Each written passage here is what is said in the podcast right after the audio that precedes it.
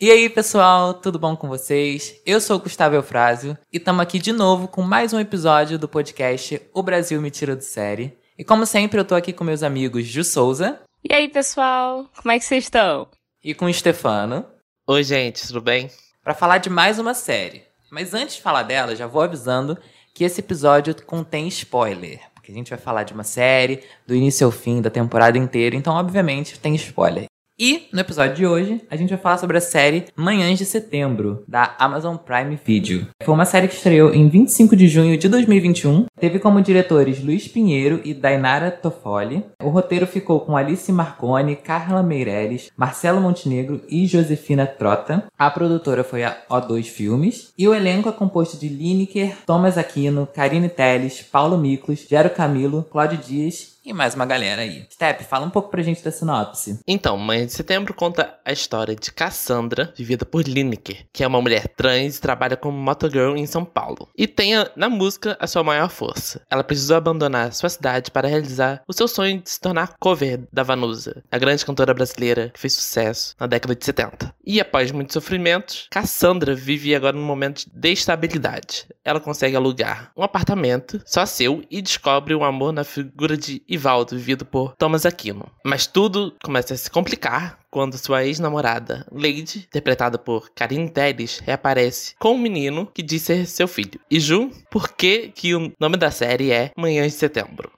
Que bom que você perguntou isso, Stefano. Era exatamente isso que eu ia falar agora. Bom, o nome da série vem justamente de uma música do mesmo nome da Vanusa, né? Que é a música Manhãs de Setembro. E ela se encaixa perfeitamente com a história, né? A história especificamente da Cassandra, porque a música justamente narra uma pessoa que estava passando por um momento de dificuldade, de, de tristeza, enfim, mas que mantinha esperança de que as coisas melhorariam, né? Numa manhã de setembro. E a gente vê um pouco disso na, na personagem da Lineker, né? Que ela, apesar de todas as adversidades, ela consegue manter a esperança de que as coisas vão melhorar. E bom, essa música também é cantada na série, interpretada pela própria Lineker, logo no primeiro episódio, né? Se eu não me engano. E acho que aí a gente já pode usar isso de gancho para falar da trilha sonora, né, Gustavo? Sim, a gente não pode começar a falar dessa série sem ser pela música, pela trilha sonora dela, que é bem viva. É uma trilha sonora bem viva dentro da, da narrativa. É, basicamente é composta de músicas da Vanusa, que na série. É, do jeito que eu ia falar, por isso que, que a Vanusa era interpretada pela Lineker. As músicas. As músicas é, são cantadas pela Lineker em diversos momentos da, da história, durante os cinco episódios. E eles escolheram muito bem as músicas, porque elas se encaixam perfeitamente com que aquele momento da Cassandra e dos outros personagens também, do que tá acontecendo na, na, nas dinâmicas entre eles. As músicas geralmente contam uma história que ajuda a levar a narrativa pra frente, né, gente? Sim. Sim, sim. Em total. vários momentos você percebe como a música não tá ali por acaso, né? Não tá aleatoriamente. Que geralmente ela entra pra marcar algum momento, pra, né? Às vezes a letra se relaciona diretamente com a história que tá acontecendo, com o desdobramento, né? Que a gente tá vendo. E, enfim, ela entra justamente como esse auxílio, né? Pra, pra contar a história. Você percebe que teve todo um cuidado de, de da escolha das músicas, né? Uhum. que mais? O que eu tenho pra falar é basicamente que as versões ficaram muito boas. A voz da Lineker é muito boa mesmo. Eu já tinha escutado músicas dela antes. Não sou muito fã, não, do, do estilo de música. Mas a voz Nenhum dela. de nós, é... né? Nenhum, É, é. Mas não dá pra negar que a voz dela é muito boa e encaixou muito bem na, nas músicas que inclusive estão no Spotify. Se vocês quiserem ouvir essas versões, estão lá. Pois é, e eu acho interessante também que ajuda a mostrar pra, pra nossa geração e para gerações seguintes quem, um pouquinho de quem foi a Vanusa, né? Porque Sim. vamos dizer que nossa referência dela é uma referência muito específica. Gigante pela própria natureza, és belo, és forte, Sim. Muito específica e triste pra, E triste. pra Pevanusa. De fato. Mas enfim, a gente fala mais sobre isso depois. É, eu mesmo não, não conhecia a fundo essas músicas que tocaram lá. Nem eu, menino. Eu, Muito menos eu. muito boas, inclusive. Mas eu não conhecia antes, então foi legal. É, é sempre legal quando, quando tem algumas séries e filmes, assim, que trazem um pouco de outras músicas não... Não é não tão famosas, porque as músicas elas são famosas, mas assim, como você falou, né, Ju? Uhum.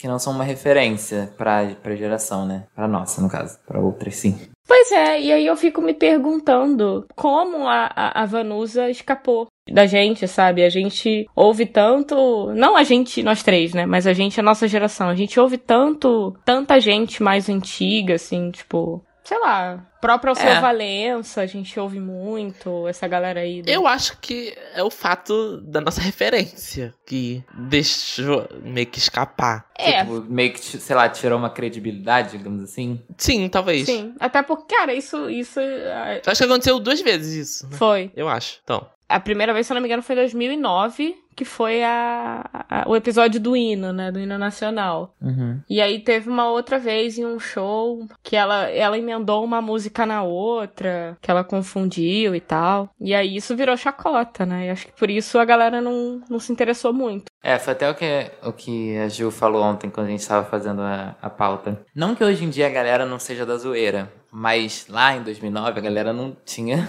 Limites. Não pegava leve, não, sabe? É. Não tinha noção. Noção, noção. É. Então, noção. eu acho que se isso acontecesse hoje em dia, não que não fosse virar meme, ia virar meme da mesma maneira. Mas eu acho que ia virar meme de uma forma um pouco mais. É, Divertida é leve. mais leve. Mais respeitosa. ser- sim, ia ser tipo, ai, que ícone, sabe? Algumas coisas assim. Ia ser engraçado, ia ser meme, ia ser viral. Todo mundo ia falar da mesma maneira, mas não ia ser tipo. Tipo a Gretchen. Acabando com a. gar- É, tipo isso, não ia ser ah, acabando com a carreira, sabe? Ia ser tipo. Uhum. Alavancando. Beleza, mas vamos conhecer um pouco da Vanusa também? Isso ia ser uma coisa meio assim, eu acho. Pode ser que eu esteja errado, né? Mas- É, a galera ia pegar, ia, ia resgatar a música dela, fazer, fazer versão funk, sabe? Fazer É. lo-fi, as paradas assim, porque é o que as pessoas fazem hoje em dia. Eu acho que ia ser mais pra esse lado. Mas de qualquer forma, pra gente é ícone, porque esse vídeo não desmerece em nada a qualidade de artista dela.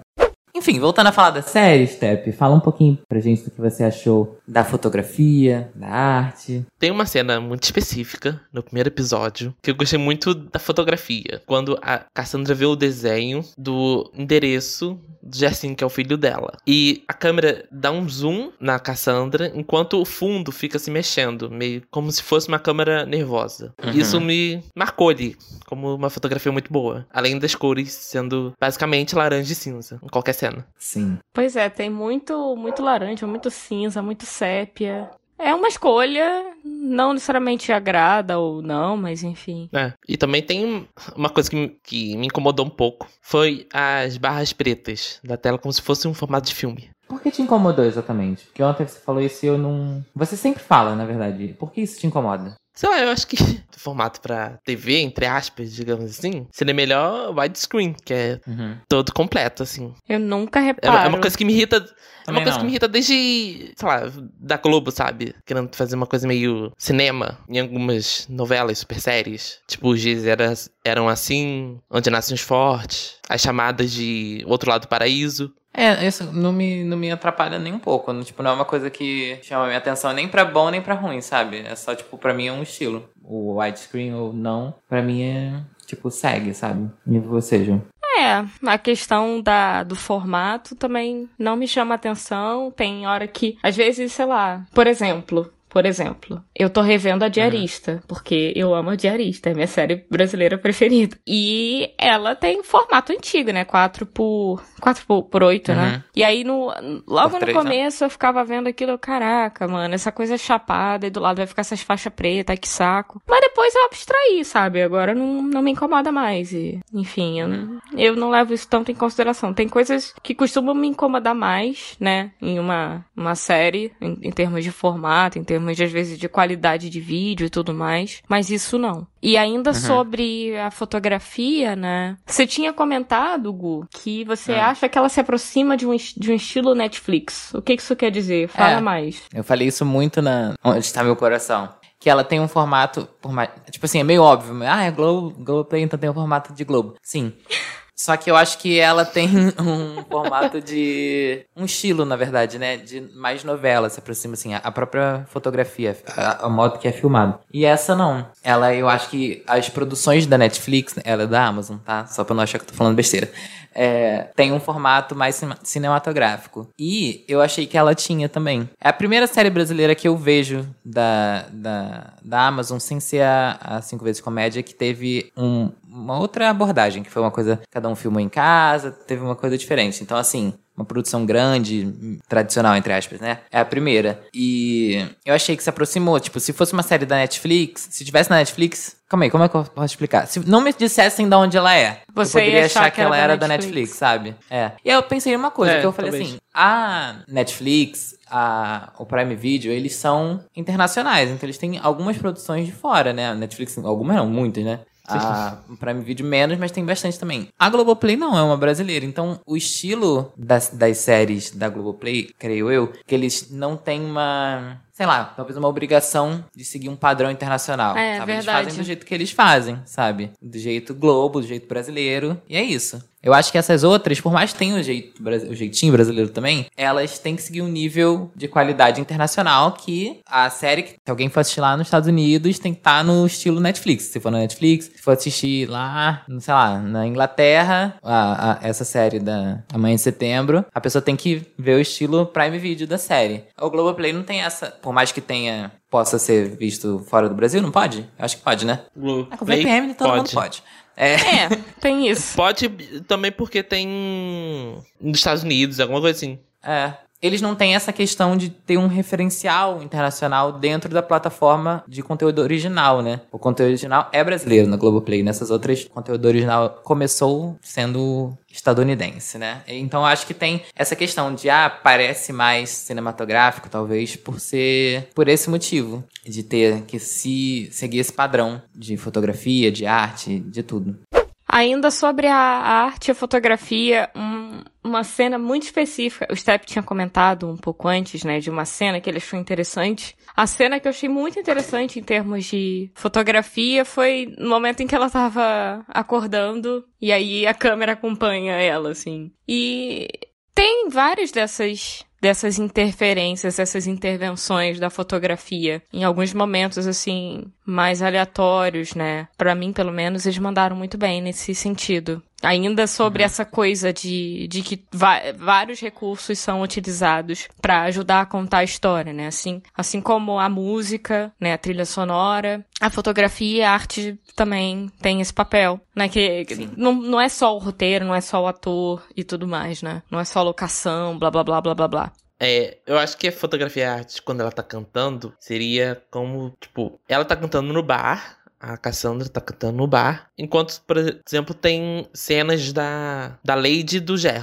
Gersinho no, no carro, sabe? É, e aí eles. Você quer dizer que, assim, pra dar uma diferença das cenas também, um contraste da cena que ela tá cantando, é uma coisa mais. É, eu acho que Uma conversa glamurosa. também, né? Eles tentam botar um pouco mais de. Glamourosa, rainha do funk. Desculpa. Mas sim, eu, eu concordo super com essa coisa do contraste e esse contraste ele existe, né, Pra justamente marcar bem que momento em que ela tá cantando, sabe, o problema do apartamento tá pra trás, o problema das entregas não darem grana tá pra trás, enfim, é pra marcar bem que aquilo ali é um momento de transcendência da personagem, né? É um É. momento em que ela se realiza, é uma válvula de escape, né, que, enfim, Uhum, sim, também acho, total. Falando um pouquinho agora de roteiro, teve uma questão que, pra mim, a gente falou no episódio da Cinco Vezes de Comédia, a gente tá citando muito os outros, os outros episódios, então escutem, por favor. É, lá a gente falou um pouco sobre essa questão da suspensão da descrença. Que é quando você basicamente suspende sua descrença, ó. Mas quando você entra na história mesmo, sabe? Você acredita naquelas coisas que estão sendo apresentadas. E às vezes algumas coisas acontecem que quebram essa suspensão, que não deveriam acontecer, é, para não te tirar do foco, mas algumas coisas parecem falsas e aí te tiram de lá. E aí eu tive a impressão, assim, na, na minha concepção, de uma coisa que me tirou um pouco. Que assim, ela é uma motogirl. Pra mim, toda hora que ela tirava o capacete pra fazer uma entrega, tava me tirando muito da série. Que eu falava, cara, principalmente pelo fato dela usar óculos em algumas horas, eu falo, tava muito complexo pra mim. Assim, eu, eu quase não vejo o entregador tirando o capacete pra, pra fazer entrega.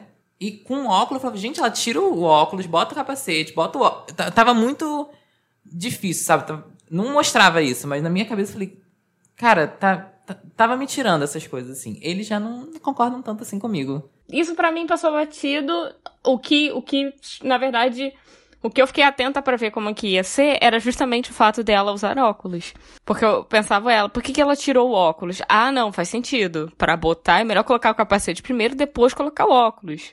Senão você pode, você pode colocar o negócio pode sair do lugar, pode cair, enfim.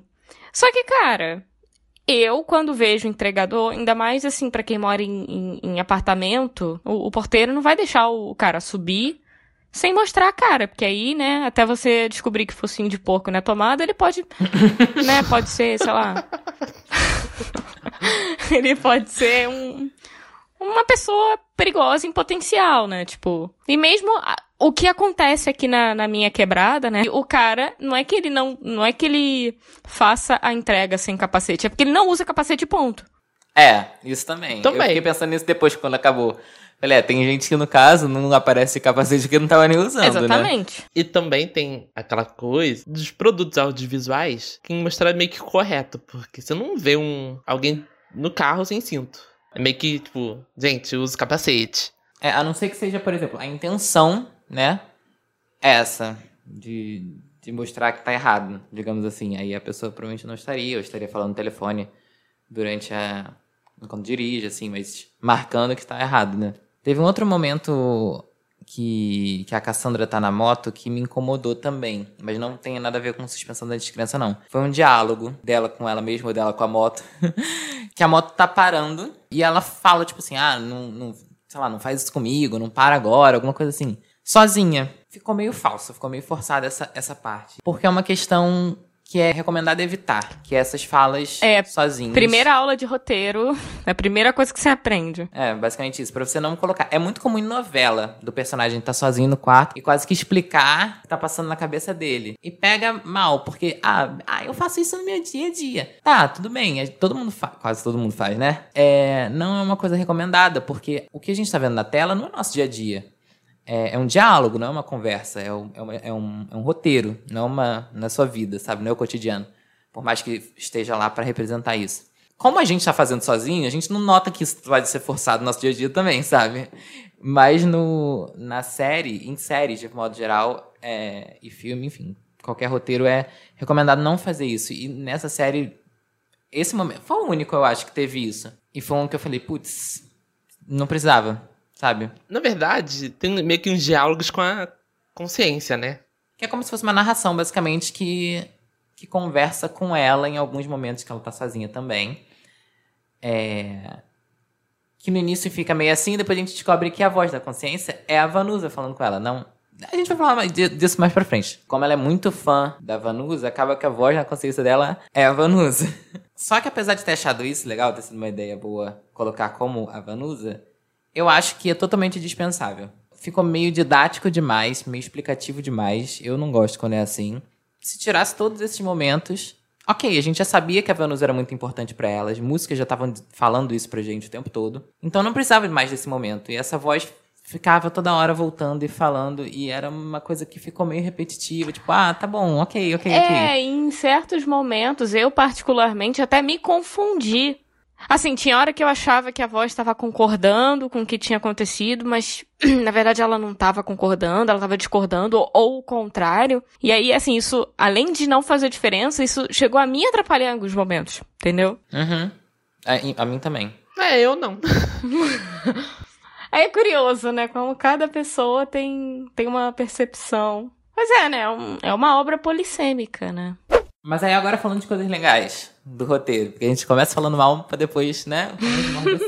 Então, teve alguns momentos bem interessantes de alguns recursos que eles usaram, que são recursos bastante usados, mas que eles conseguiram usar de uma maneira bem legal.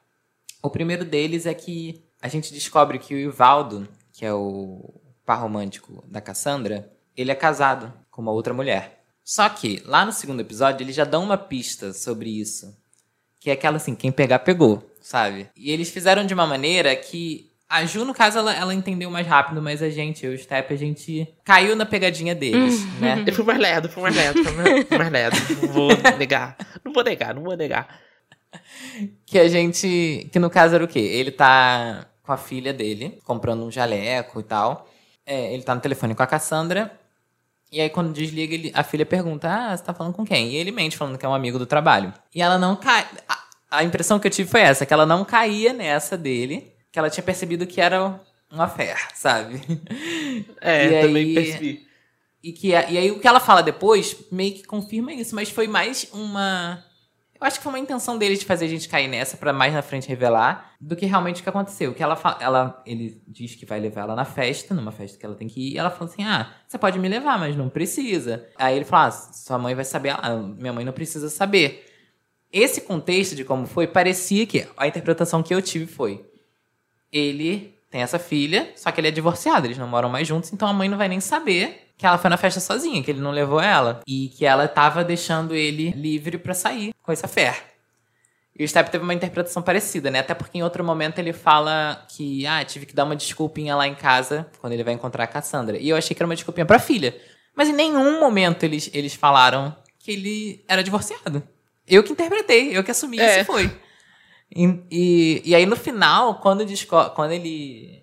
Quando mostra mesmo, né, que ele tem uma mulher, eu fiquei. Ah. Ah, tá! Entendi. Quando Agora mostra entendi. primeiro a mulher, eu pensei assim, tá, mora junto, mas estão separados. Eu também pensei nessa possibilidade, porque assim, naquele momento eu tinha gostado dele. Aham. Eu falei, ele não vai fazer isso comigo. Ele não é filho da puta assim. É, essa, essa, essa cena dele com a filha aconteceu depois dele ter falado da- de, de ter dado uma desculpa em casa. Então, assim, quando ele falou de dar uma desculpa em casa, eu já falei, pronto, esse cara é casado. Eu até coloquei na minha anotação. O Ivaldo é casado? Na hora que ele tava com a filha, eu não vi como se a filha tivesse dando carta branca pra ele fazer os corre dele. Eu vi como a filha querendo se livrar do pai. Tipo, Também, eu já não, sou crescida, não isso. quero, não, sabe? Tipo, foda-se o que você vai Eu fazer. cresci agora, sou É, mulher, eu né? cresci agora, sou mulher, tem que encarar com muita fé. Não, tipo assim, caguei. Se você vai pra. Vai sair, vai pra casa, faz o que tu quiser. Sabe? Vai pra onde quiser, só não vem me acompanhar pra essa festa porque eu quero. Sabe? Eu Sou, sou grandinha, não preciso de babá. A gente acabou de falar de um detalhe do segundo episódio. Aí no terceiro episódio tem outro detalhe das escovas de dente. No início do episódio, Gercinho pede pra Cassandra comprar uma escova de dente porque o dele tava antigo e tava machucando a gengiva dele. Só que ela não compra porque é muito caro e tal. No final do episódio, a Cassandra tá em casa, depois de, digamos assim, despachar o Gersinho e a Lady de casa. E ela vê a escova do Gersinho e joga no lixo. Eu achei interessante que, no final, o gancho mesmo fica focado no, na, na escova de dente no lixo. Qual o nome disso, gente? Pista e recompensa. Pista e recompensa. Que é quando você planta uma coisa pra colher mais na frente. Porque se só no final do episódio ela tivesse jogado as escovas no lixo, como uma metáfora de estar tirando eles da vida dela, seria impactante por isso, mas não seria tão impactante sem essa, esse contexto que eles deram antes da questão da escova lá quando eles estavam na farmácia, de ter que comprar uma nova, porque a dele já estava velha e tal. Então, assim, eles prepararam um terreno pra no final do episódio a escova ser importante, não ser só um objeto. Mas não, a escova tinha um significado, porque eles prepararam isso e no final ela jogou fora e, e teve um pouco mais de peso, né? Ainda sobre o roteiro e sobre a magia do roteiro, enfim, da escrita do roteiro, de como você pode contar uma coisa sem precisar falar, sem precisar de uma cena super ver- verborrágica e explicativa. Na hora em que o Ari e o Décio estão com estão tomando conta do Gercinho, né? E aí o Ari tá mostrando uma caixa de tesouros dele com várias coisas do santo e algumas coisas do, do passado, enfim. E aí o gurizinho se depara com uma foto dele de batina. Aí ele pergunta: Você é padre? Aí o, o, o, o, Ari responde que não, porque ele não conseguiu ser padre e santista ao mesmo tempo. Aí ele pergunta depois: E você é o quê? Aí ele fala: Agora eu sou só a santista. Nisso, ele levanta uma plaquinha, né? Um, um enfeitezinho, um quadrinho do bicampeonato do Santos. E aí, na mesma hora que ele levanta, você consegue ver claramente ali, bicampeão. Quando ele conta pra ele o que ele é, né? Isso eu achei sensacional. Eu não preciso explicar, não, né? As pessoas entenderam. Mas, no caso, ele é bi. Acho que sim. Acho que sim. Eles quiseram mostrar que ele é bi. E em vez do, do menino, do, do menino, em vez do coroa ter que falar, ah, não, não, agora eu sou bissexual e santista. Não, ele só mostra a plaquinha do bicampeão. E aí aquilo lá tá implícito. É, foi muito bem feito. Uma outra coisa ainda sobre o roteiro é que a história é muito redondinha, sabe? Durante, durante a minha experiência acompanhando a série, eu vi várias situações que podiam ter alguns desdobramentos e eu pensava, não, não faz isso não. E eles não faziam. E eu fiquei tipo, ai, graças a Deus. Porque aí, assim, é um. É redondinha, sabe? Ela começa aqui, beleza, tem lá a virada necessária, depois ela acaba. Não abriu um monte de ramificação, sabe? Não é que nem. É, é que nem a. a- Eu vou ter que usar referência a Loki. É igual a, a, a linha do tempo sagrada, sabe? Não fica Uhum. abrindo 300 ramificações, porque senão a AVT ia ter que podar aquilo tudo, não é mesmo? E no caso não aconteceu, e eu fiquei muito feliz. Algumas questões ficaram sem resposta, na verdade não algumas, mas a história da, da mãe da Cassandra, né? E do abandono dela e tudo mais. Muita coisa ficou subentendida, mas eu gostaria de ver um pouco mais. Talvez uma, seja né, uma linha que eles podem abordar na próxima temporada. Mas assim, se por um acaso a série tivesse sido cancelada e tipo, ó, só é isso aqui. Tá tudo, tá tudo jóia, Sim. né? Assim, ela. É um final aberto? É, mas. Mas, tipo, tudo bem. Você. Deu pra ver que terminou bem. É, você- Se acabasse ali. É, É, aquele, é, é, aquele final ali dava, dá uma continuação, né? Uhum. Mas também não. Exato. Tipo, é isso, sabe? É- A resolução da história é essa, sabe? Uhum. É, não ficou nada em aberto, assim. Ficou em aberto no sentido, tipo assim, queremos mais dinheiro, queremos mais trabalho, temos que pagar nossas contas, então vamos deixar aqui aberto pra gente fazer uma segunda temporada. Mas não num sentido de mal feito, tipo assim, ah, nossa, não responderam questões que abriram, nesse Uhum. sentido não. Se eles forem fazer uma nova temporada, eles precisam ainda não fugir muito do tema, né?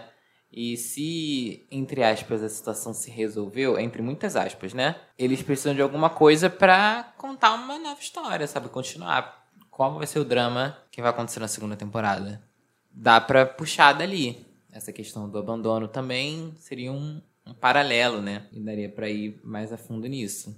E por último, mas não menos importante, Pajubá. Quem não conhecia o Pajubá passou a conhecer, porque é usado em vários momentos. Às vezes pode até confundir as pessoas, né? Step, por exemplo, você ficou um pouco confuso, não foi, amigo? Fiquei. Tinha palavra que eu sabia o que, que era, tinha coisa que eu não sabia, mas também não fui procurar depois, né? Porque eu não gravei. E falando sobre o Pajubá especificamente, uma coisa que eu, eu fiquei. Eu, eu achei muito curioso que em 2018, se eu não me engano, teve uma questão do Enem que falava do, pa- do Pajubá, né? Não era nem, tipo, você precisava saber o que era o Pajubá, mas não, você tinha que interpretar um texto que falava sobre o Pajubá, da mesma forma que, às vezes, a gente tem que interpretar um texto do Enem que fale sobre, sei lá, sobre física quântica, mesmo que a gente não saiba física quântica e, tipo, as pessoas não reclamam. Mas óbvio que a família tradicional brasileira reclamou pra caramba disso na época, mas enfim. Na época eu cheguei a pesquisar, né, ver algumas matérias a respeito pra entender o que estava acontecendo. E cara, o Pajubá tem muitas palavras de origem indígena. E eu acho que isso interferiu um pouco na atuação, nas atuações, né? Porque às vezes eu, eu sentia, principalmente nos dois primeiros episódios. Os dois primeiros episódios, eles são um pouco complicados, assim, sabe? São meio, meio devagar. A, a, a maioria das coisas, das coisas controvérsias que a gente achou, as coisas que a gente não curtiu muito, aconteceram nesses dois primeiros episódios. E a atuação mesmo da Lineker nesses momentos eu achava meio forçada, meio tipo. A impressão que eu tinha era que não tava soando natural, sabe? Era como se ela não tivesse o costume de usar o Pajubá e aí. De repente ela tava fazendo uma personagem que usava muito e usava em muitos momentos. E aí isso comprometeu um pouquinho, pelo menos na minha opinião, no desempenho da Lineker nesse comecinho. Mas depois isso não foi um problema pra mim. De modo geral, eu acho que tudo melhorou a partir do episódio 3. Os dois primeiros estavam lentos, a história não tinha engatado ainda. E, e essa até é uma coisa que eu notei na própria Lineker. Eu senti a voz dela não muito clara quando ela falava. Tava meio difícil de entender algumas coisas. Meio pra dentro, meio como se estivesse quase murmurando, sabe? Tipo eu falando aqui no podcast. Tipo você. Se você tá dizendo, eu não falei nada. Você riu, então concorda. Que é o quê? Quem ri consente também? Não é só quem cala consente, quem ri consente também. Sim. Tem um detalhe também, né, que eu até comentei ontem com vocês. Todo o trabalho de construção de personagem, todo o processo foi feito online, foi feito em plena pandemia. Os atores não, né, não, não, não, não, não, não houve uma preparação de elenco presencial, ou pelo menos houve, assim, a maior parte dela foi, não foi presencial. E assim, eu estudo artes cênicas, eu tô fazendo aula de atuação online e eu devo dizer, não é a mesma coisa. Não é nem uma questão de, ah, é ruim, não sei o quê. Não, mas, mas é mais complicado, sabe? A gente precisa da presença, a presença é fundamental e é óbvio que isso vai interferir. A gente vai falar um pouco sobre a Lady. Uma perguntinha assim pra vocês. Sim, eu claro. Quer começar, Gustavo? Posso começar? Então, é. Eu acho que eles conseguiram colocar nos detalhes. Eles usam muito detalhes, né, nessa, nessa série. Eles conseguiram colocar nos detalhes umas coisinhas assim que só pra quem consegue, assim, prestar atenção mais em alguns detalhes, né? E mais a fundo, consegue notar sobre a personalidade da Lady. De, de ser uma pessoa que foi mãe solo, né? Já há 10 anos, é, que não teve uma vida fácil, morando na rua, e vendendo na rua, trabalhando na rua. Então, por mais que ela queira fazer tudo pro filho dela, ela também quer fazer coisas pra ela. E dois detalhes assim, tem um detalhe muito óbvio, que é quando basicamente ela deixa o filho dela com outras pessoas pra ir aproveitar, tipo, sair com um cara, essas coisas assim. Mas tem uns detalhes sutis, assim, que eu notei que talvez mães em outras situações não fizessem. É, dois que eu notei, eu tenho a ver com a mesma coisa, que é do- dormir. Logo no início, quando eles dormem no carro, eles se revezam. Na hora que o despertador toca, ela acorda ele, tipo, o horário certinho pra ele ficar acordado e ela dormir. Não sou mãe, não sei se, se eu estou certo ou não, mas em outras situações, talvez uma mãe deixasse passar. Tipo, ah, pô, meu filho tá dormindo, vou deixar ele dormir. E em outra situação é quando eles estão é, hospedados na casa do, do Ari, não é? Isso, Ari e Décio. Que ela, quando eles estão dormindo, ela tá deitada na cama e ele tá dormindo no, no chão, no colchão, mas no chão. E eu acho que mostra muito disso, sabe? De como ela faz tudo pelo filho. Tipo, ela colocou ele na cama. Tipo, eles estão dormindo numa casa, não estão dormindo na rua. Mas ela tá dormindo na cama. Tipo, ela quer um pouco de conforto pra ela também, sabe? Ela quer pro filho, mas ela quer ter aqueles momentos dela, porque ela sofreu muito, sabe? Ela, ela batalhou muito. Então ela sente e não está errado, sabe? Não tô aqui pra falar que tá certo ou errado, não. Só são umas nuances que, que os diretores, os roteiristas colocaram que eu achei muito legal.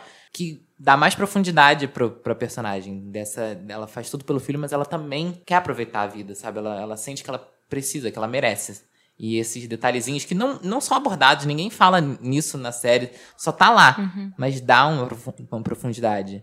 Além de, além de ser que ela é meio abusada, né? Meio, pô. Pois é. O único momento em que eu não passo o meu pano foi ela ter levado o cara pra casa da Cassandra foi demais pra mim. Ali foi a hora que eu falei, amiga, cancelada. Não, isso aí não. É, em vários momentos, né? Não, mas aí é que tá. Esse foi o único momento que pra mim não deu. Ela, ela como não tô, tá, é é, tem a hora que que a gente vai falar mais pra frente dela ter sido transfóbica. Mas tô falando assim, ah, dar um perdido pra, pra, pra sair com o cara, chegar lá no apartamento, dormir no apartamento, tomar banho na casa dela, é, levar a roupa dela pra, pro moleque usar. Tipo assim, essas coisinhas, assim, né? Que a gente entende que ela tava, né, querendo sobreviver. Isso aí da, dela ter sido transfóbica já entra em outro lugar. Essa coisa dela ter levado o cara pro apartamento da Cassandra foi demais. Ela foi muito abusada. Falando de um outro tema muito importante, o tema central, né, da, da série é a Cassandra e a questão da responsabilidade, ou da falta de responsabilidade, que ela tem com o filho. O filho dela. E ela nega essa responsabilidade boa parte da série. Ela não quer esse filho na vida dela, ela quer a vida que ela tinha antes. Ela acabou de comprar uma. de alugar um, um lugar só pra ela, então ela quer aproveitar essa, esse momento sozinha e ela não consegue. Eu acho que o ponto principal que fez tudo acontecer, né, essa virada da, da Cassandra em relação ao filho, foi quando ela ouviu ele cantar. É, ele escutou ela cantar no bar, e aí ele depois estava cantarolando a mesma música, sem ela nem notar. E ela viu, enquanto ele tava lá cantarolando e tal, e aí, dali pra frente, ela amoleceu. Eu acho que ela se enxergou nele. Por ela ter sido uma criança também que, que foi deixada pela mãe, que não teve essa infância. Né, Step? A famosa empatia. É, famosa empatia. Ela teve empatia por ele e se viu, tipo, entendeu o que, que ele tava passando, o que, que ele tava sentindo. O que ele sentiu por esses 10 anos, de não ter essa referência, que seria dela, né? E, e que ela também não teve quando ela era, quando ela era menor, que ela não- não- a mãe dela não, não, não era presente na vida dela. Ainda sobre isso, eu lembro que quando a gente estava conversando para montar o roteiro, eu falei, né, que de qualquer forma, a aceitação dela, né, em relação a ele, parte de um lugar que pra mim é completamente egoísta. Por ter sido só quando, ia- quando ela se colocou no lugar dele, você diz isso? Basicamente. É, Mas assim, por outro lado, é um pouco isso a vida também, né? A gente, assim, a gente entende melhor quando a gente se coloca no lugar da pessoa e, e, e quando a vivência é parecida, alguma coisa assim, né? Mas não deixa de ser uma coisa meio egocêntrica mesmo. É. Isso, isso é um incômodo meu, mas também não quer dizer que seja errado ou nada assim. Mas é só porque eu observei isso como padrão. É, não. não. Porque até mesmo a aceitação dela partiu de um lugar um tanto quanto egoísta.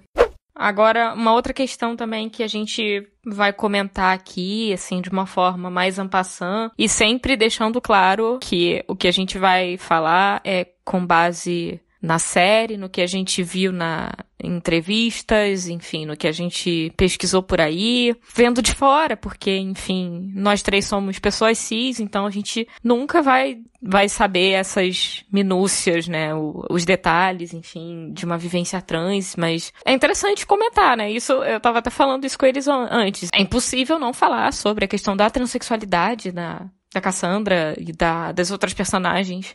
É bem triste, né? Até a gente refletir a partir daquela cena em que ela tá na casa da, da amiga e, enfim, tá ela, a Roberta e a personagem da Linda Quebrada, que eu não sei o nome. Pedrita. É, é problemático, é triste, é revoltante o fato de as pessoas trans, né, ali representadas por, por aquelas três personagens, já se colocam num lugar de aceitação em termos de, ok, eu não nasci pra ser amada, eu não nasci pra ser a oficial, eu nasci pra ser a, a outra.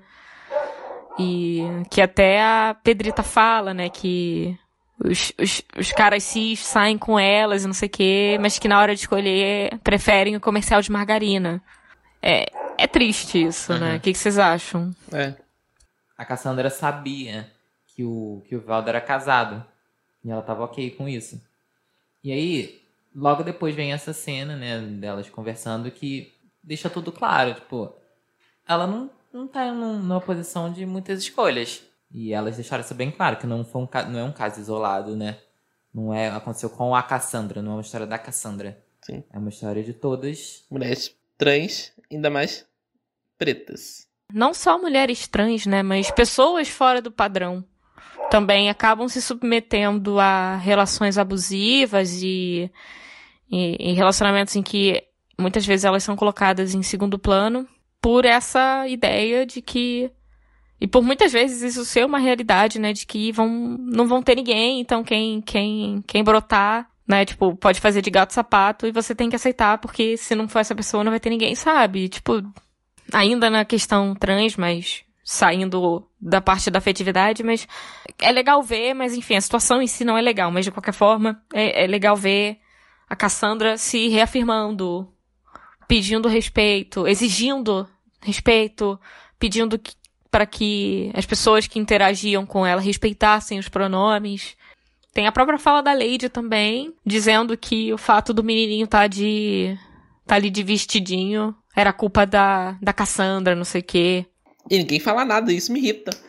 Ninguém dá um. Depois a, a, a Cassandra fala, né? Ela, ela- porque ela joga a culpa pra Cassandra e aí ela bate de frente. Mas eu acho que ela já tava, tipo, cansada. então- Tanto que ela fala, tipo, ah, eu não sou obrigada a ficar ouvindo essas coisas aqui. E vai embora. Mas aí, mais uma vez, ela sendo egoísta em relação ao próprio filho. Porque aí a- as amigas dela falam: Ah, mas você vai deixar ele ser criado por uma escrota transfóbica? Aí ela, ele que lute. Tem como defender uma pessoa dessa? Não. Só em momentos transfóbicos. A verdade é que todo mundo foi omisso nesse sentido, assim, tipo. Porque por mais que, ah, não é, não é filho dela, não é filho deles, mas assim, estavam na casa dele. E estavam na casa deles. E eles podiam falar, tipo, ah, não, imagina, isso aí não tem nada a ver, não, filha. Tipo, se ele tiver que ser ou não, não vai ser um vestido que vai mudar isso. E uma outra coisa também, ainda nesse tópico, o Gustavo sempre fala disso, né? Que é a representatividade não apenas na tela, mas fora dela, né, Gu? Sim, é, eu sempre falo que é importante nos bastidores também as pessoas estarem lá, as pessoas de minorias estarem lá também, não só porque na tela é muito fácil, sabe, colocar lá é, é o que é, quem- é o que as pessoas vão ver, né? As pessoas vão ver e vão falar sobre isso. Mas o, a mudança mesmo aco- acontece atrás da- da- das câmeras, nos bastidores, que essas pessoas precisam estar lá para essas histórias acontecerem, para elas serem contadas e essas pessoas terem voz. É muito fácil colocar uma pessoa lá, não que não seja importante, é muito importante também. Mas acaba que muita gente para aí, e não foi o caso da, da, da manhã de setembro. Pois né? é, porque a, a representatividade na tela já é bem óbvia, né? E, enfim, a gente percebe que também existe isso por trás da- das, das câmeras, né? Porque, por exemplo, a própria roteirista, uma das roteiristas, a Alice Marconi, é uma mulher trans. Então, assim, é, é, é muito interessante você ver que não é não é um, um homem branco, cis, hétero, rico. Tá, rico eu não digo porque não sei se rote... não são todos os roteiristas que são ricos. Mas enfim, a gente percebe que não, não é uma pessoa tentando colocar uma fala na, na boca de outra pessoa, assim, né? Tipo, além dela, tem outras pessoas na, na parte de, da produção, né? De produção, que também são trans e, e isso aí dá mais credibilidade para pro contexto da série, né? É igual Falas Negras, que foi escrita pela Manuela Dias, que é uma branca. Não é Viver a, Viver a Vida, que o Manuel Carlos escreveu uma protagonista preta. Tem algumas cenas muito ruins, sabe? Que também é aquilo. Não adianta você, ah, eu vou ver um filme super legal com várias pessoas pretas e aí você vai ver direção, direção de arte, fotografia, não sei o que, não sei o que. Toda a ficha técnica com um monte de gente branca, tá ligado? Uhum. Antes de terminar o episódio, nós vamos pros nossos dois blocos. O primeiro deles é curiosidade. A série foi gravada em Montevidéu, no Uruguai, mas se passa em São Paulo. E você sabe por que que isso aconteceu, Step? Não, não sei. Por causa de um negocinho, assim, um negócio muito sutil que aconteceu. Começou no final de 2019, um negócio assim, um negocinho de nada, chamado pandemia. Ah, porque em São Paulo, enfim, tinha várias restrições, né, por razões óbvias, mas no Uruguai eles estavam com os casos assim muito controladinhos, pelo menos naquela época, era coisa de, sabe, 20, 30 casos por dia, e aí eles encontraram lá no Uruguai um, um lugar mais seguro pra fazer a, a- a gravação. Eu tava estranhando muito. Falei, esse, esse São Paulo tá muito diferente, mas não sei o que que é. Pois é. E aí eles incluíram depois, em outros momentos, algumas cenas mais abertas, assim, de lugares em São Paulo mesmo e tal, mas foi gravado no Uruguai por, por razão da pandemia.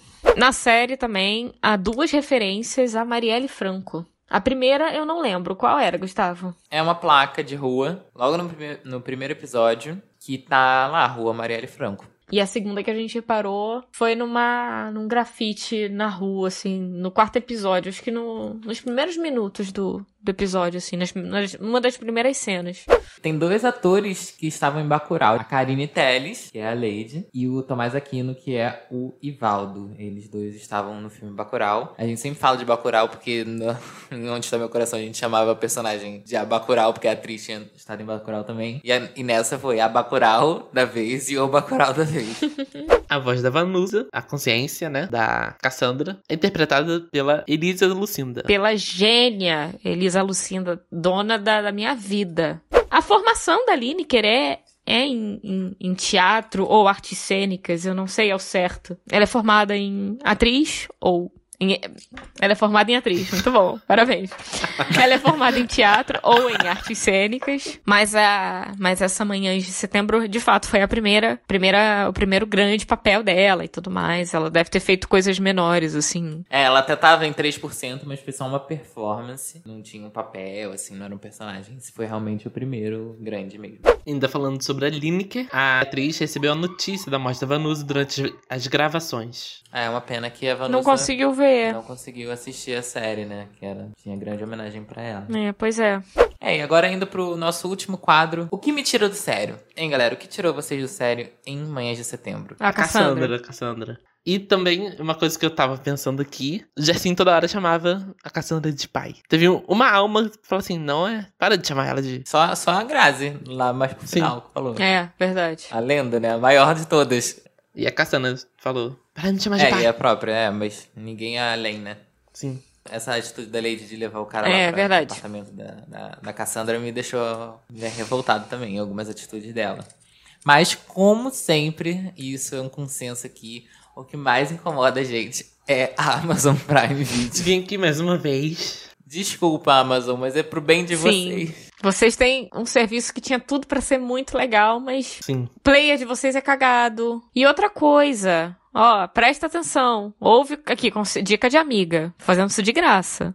A divulgação, cara. A Netflix, quando vai divulgar um negócio, eles chamaram a Xuxa pra fazer ação do, Stra- do Stranger Things, sabe? O ponto é, eles. é, Às vezes até é meio over, mas eles fazem a divulgação petadíssima.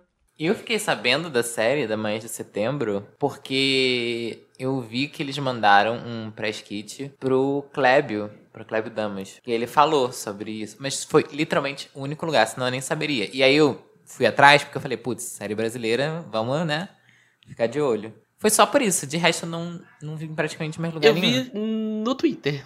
Então, assim, foi uma coisa que, justamente porque acabou tendo muita divulgação, assim, no boca a boca, ficou dentro da bolha. Tá, não é que seja necessariamente ruim, mas também é importante tentar furar essa bolha, né? É, eu vi muito mais divulgação do Cinco Vezes Comédia, por exemplo, do que do, do Manhã de Setembro. Não, e realmente, para as outras séries que a gente falou aqui, Bom Dia Verônica, própria Cinco Vezes Comédia, Onde Está Meu Coração, eu achava muita entrevista no YouTube, em vídeo, né, com, com o elenco, com diretores e roteiristas. Pra essa, eu literalmente só achei uma entrevista, que era do Papel Pop. Inclusive, tornou a, a minha vida até mais difícil na hora de fazer a pesquisa, porque, enfim, eu vi muita crítica, mas eu vi pouca divulgação mesmo, assim, reportagens, entrevistas com o elenco e tal. Vamos melhorar isso aí, dona Amazon Prime. Bora, Amazon. Pô. A gente gosta de vocês. Só que a gente quer que vocês melhorem, né? Porque aí a gente fala de mais séries, poxa. Então é isso, pessoal. Esse foi o episódio sobre Mães de Setembro. Eu espero que vocês tenham gostado. Sigam a gente nas redes sociais. A gente é arroba BR Mentira do Série. A gente tem um canal no Telegram agora, que a gente divulga é, notícias, a gente pode conversar por lá. Então o link também vai estar junto dos outros links na descrição do episódio. Vai lá, conversa com a gente, comenta, a gente tem um contato mais direto por lá. Segue a gente no Instagram, no TikTok, a gente tá postando bastante coisa legal por lá. E obviamente, voltem para assistir os próximos, ouvir os próximos episódios do nosso podcast. Gente, dá tchau pro, pra galera. Tchau, galera. Foi um prazer inenarrável compartilhar esses momentos aqui com vocês. Desculpa qualquer coisa. Não cancelem a gente caso a gente tenha falado alguma inadequação. Avisem a gente nas nossas redes sociais. A gente troca uma ideia de boa. A gente faz uma errata sem problema nenhum. E é isso, fé. Valeu, galera. Tchau, gente. Beijo, família. Meu irmão pediu um beijo. Stephenson, um beijo. E é isso, gente. Um beijo pra todo mundo. Espero que vocês tenham gostado. E é isso, até o próximo. Qual será que vai ser a próxima série, hein? Fiquem atentos. Beijo. Tchau.